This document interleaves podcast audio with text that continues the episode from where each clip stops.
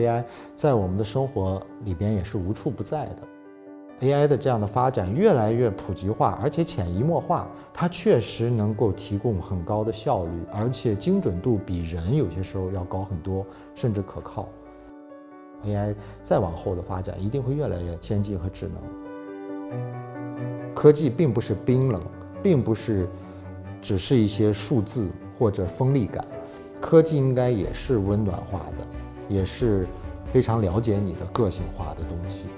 创新的科技一定会给车的产品和行业带来一个技术上的巨大的颠覆和一个变革。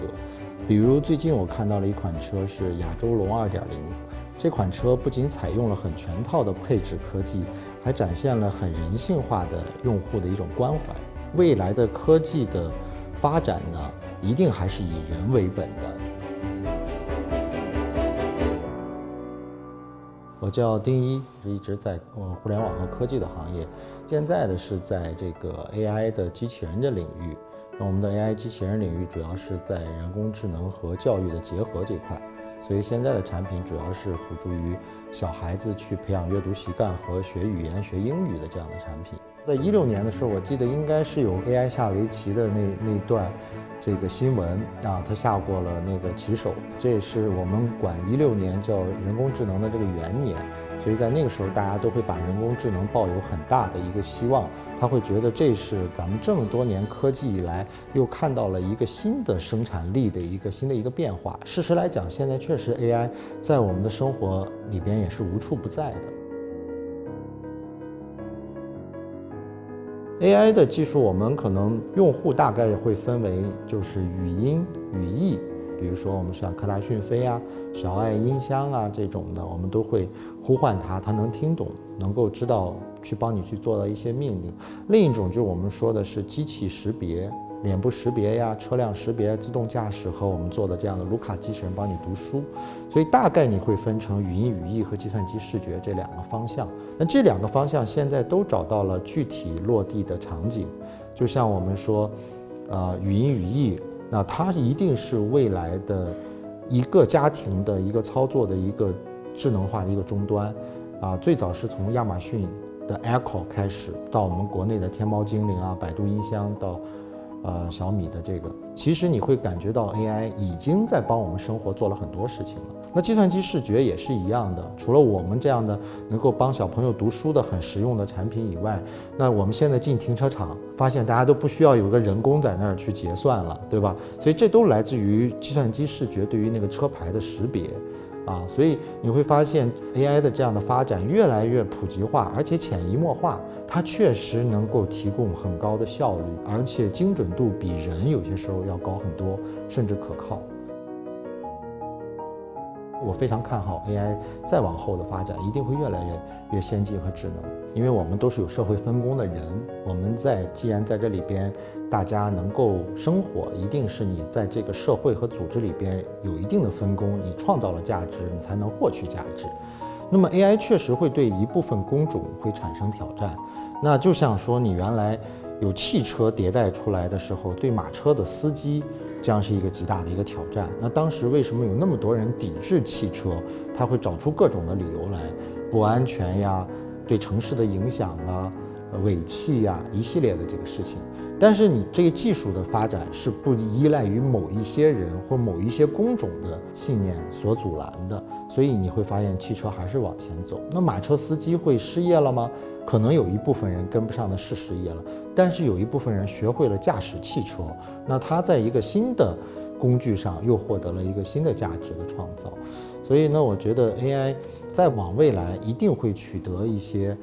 对一些工种的一些替代。但是我刚才讲的，在一些富有创造力和想象力的，啊，或者一些关联学习的这样的东西啊，会差很多。举一个简单一点的例子，比如说我教他说这个是香蕉，那我会让他剥开这个香蕉的皮。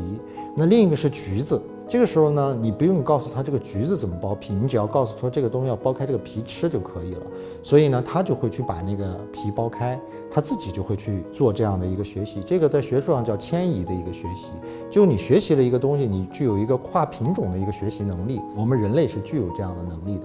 可是对于 AI 来讲呢，你要训练它下围棋。你甭说马上用这个算法去下象棋，下围棋都要学很多数据。你把这个棋盘扩大一点，它可能都不会下这个棋了。所以它非常依赖于在这个领域，我们还人还有想象力，我们的社会和组织和整个的发展跟人类的想象会有很大的关系。全世界啊，会对于设计本身会越来越达到一个新的要求，就是我们给到一个用户的东西，反而要非常的简约简单。就像屏幕不能有一个按键，苹果的设计的理念真的非常简单，但是它要为了这一个按键，到现在没有按键，背后投入的研发和科技是非常多的。所以所谓的科技和人文要找到一个结合点，科技并不是冰冷，并不是只是一些数字。或者锋利感，科技应该也是温暖化的，也是非常了解你的个性化的东西，所以我觉得这是一个未来的好的产品的一个发展方向。这个时候就可能真正的会有我说的智能的机器人进到家庭里边了，像端茶倒水呀、做家务呀等等这一切东西都有可能。洗衣机是不是个机器人？其实你窄一点想呢。洗衣服的机器人嘛，也算是机器人，只是它不够智能化。然后洗完了以后，你还要拿出来，还要熨烫，对啊，放平整等等。随着越来越技术化的这样的集成度越来越高，家庭的机器人这个时代一定会到来。那我所憧憬的万物有灵的时代就来了。也许到那个时候，我们可能也就会从小小的卢卡早教的一个这样的机器人，逐渐会发展一个家庭通用的机器人。现在的教育多多少少我们也会感受到 AI，比如说，呃，在教育领域有一个 App 叫英语流利说，那英语流利说是针对白领，现在也针对小朋友在去用，那它应该有百分之八十的服务是来自于 AI 在背后的，也就是你发的音，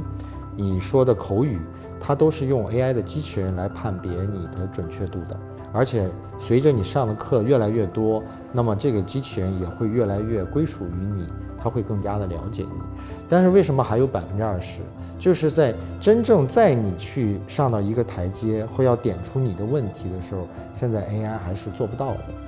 那么就像我们卢卡这个东西，那你说我们现在是不是有了我们卢卡读书就不需要家长了？其实一一点不是这样子的，因为小孩子通过读书是一个纽带。他跟家长还有更多的情感的连接，更多的互动。现在 AI 和教育的结合是像一个什么呢？叫教练，又要有教，又要有练，才能做得更更好。在未来，我们 AI 越来越智能以后，一定会形成新的社会分工。就像我们现在农业，你能够看到更智能的很多的新的这个，我去参观新的农场，那已经没有农民了。已经没有在那具体锄地的人，全是自动化在浇水和浇灌和除草。但是那是产产生什么叫产业工人？就他们全会变成操作这些机器的工人。所以说，未来这样的分工一定会在各个行业里边都会产生。我觉得教育也会有。那操作 AI 的那些老师，以及说教帮你拔一个台阶啊，更深度提点你的这样的还是老师。剩下的不厌其烦的练的这样的算法 AI 能解决的，可以有这样的技术来完成，还是一个相辅相成的一个过程。创新的科技一定会给车的产品和行业带来一个技术上的巨大的颠覆和一个变革。比如最近我看到了一款车是亚洲龙2.0。这款车不仅采用了很全套的配置科技，还展现了很人性化的用户的一种关怀。这种的设计来讲呢，能够更加的智能化和科技化的解决一些新手用户的难点，而同时呢，还能提升一些用户在驾驶时候的一些安全性。所以我认为未来的科技的发展呢，一定还是以人为本的，这个是毋庸置疑的。产品的以人为本，一个是说它不要突兀，就是你如果特别的刻意要去用一个产品，那我觉得这些产品的时候呢，还不是特别以人为本的。我们好的产品应该是在你特别需要的时候它就出现了，并且去产生交互，它能够很顺畅的为你提供服务。第二个来讲呢，它一定会有某种更加。智能化或更加预测性的一些东西，是可能在你想到之前的一些行为。比如说，我们现在在去开车会用到导航的软件。那你会发现，现在很多人都会用导航的这个软件，为什么呢？因为它并不一定说比你认识路就更全，可能人类的大脑和我们对城市的熟悉的程度是好于它的。但是有一点你做不到，就是它对路况的预知，而且在开的过程中，它会在有大的数据会告诉你哪哪个地方有可能会去堵，所以说你会对它产生一个很好的一个信任，因为它能够提前帮你预测到了很多。这个拥堵啊，提高了你的出行的效率，所以我认为这都是一些人性化的一些展现的方向。我们永远可以比机器或者比算法更厉害的地方，一个是我们具有想象的能力啊，这个是木机器一直不具有的一个能力，这是一个非常底层的一种创造力的一个能源，一个原力。另一个人就是有好奇心，就是你会对很多事情保持一种不安现状。你会对于很多的新生事物、没有见过的东西、未知的领域，你希望去跨越出去，这也是我们人类另一个特别宝贵的一个能力。在这么有意思的一个时代，这么多变化多端的一些产品和品牌出现的时候，我觉得应该尽情的去享受和使用和体会。我觉得在这种使用和体会，它是消费，它是感受，同时也是我的探索和创作的某种源泉。我很感谢这个时代。无论未来五 G、AR 和 VR 如何发展，我们做人工智能产品、工业产品的思路呢都不会变，那就是以人为本，为人类服务，让我们的生活能够变得更美好，才是我们做智能机器人的一个初心。就和亚洲龙2.0这种服务于万千家庭的实用车一样，我也希望我们的产品呢可以走进万千家庭，服务于越来越多的孩子和家长，让人机交互不再遥远。让智能机器人真正可以成为孩子们的伙伴。旅行啊，当然是自驾了。一定要二选一是吗？如果二选一的话，选性能。看重越野性能，啊，加速。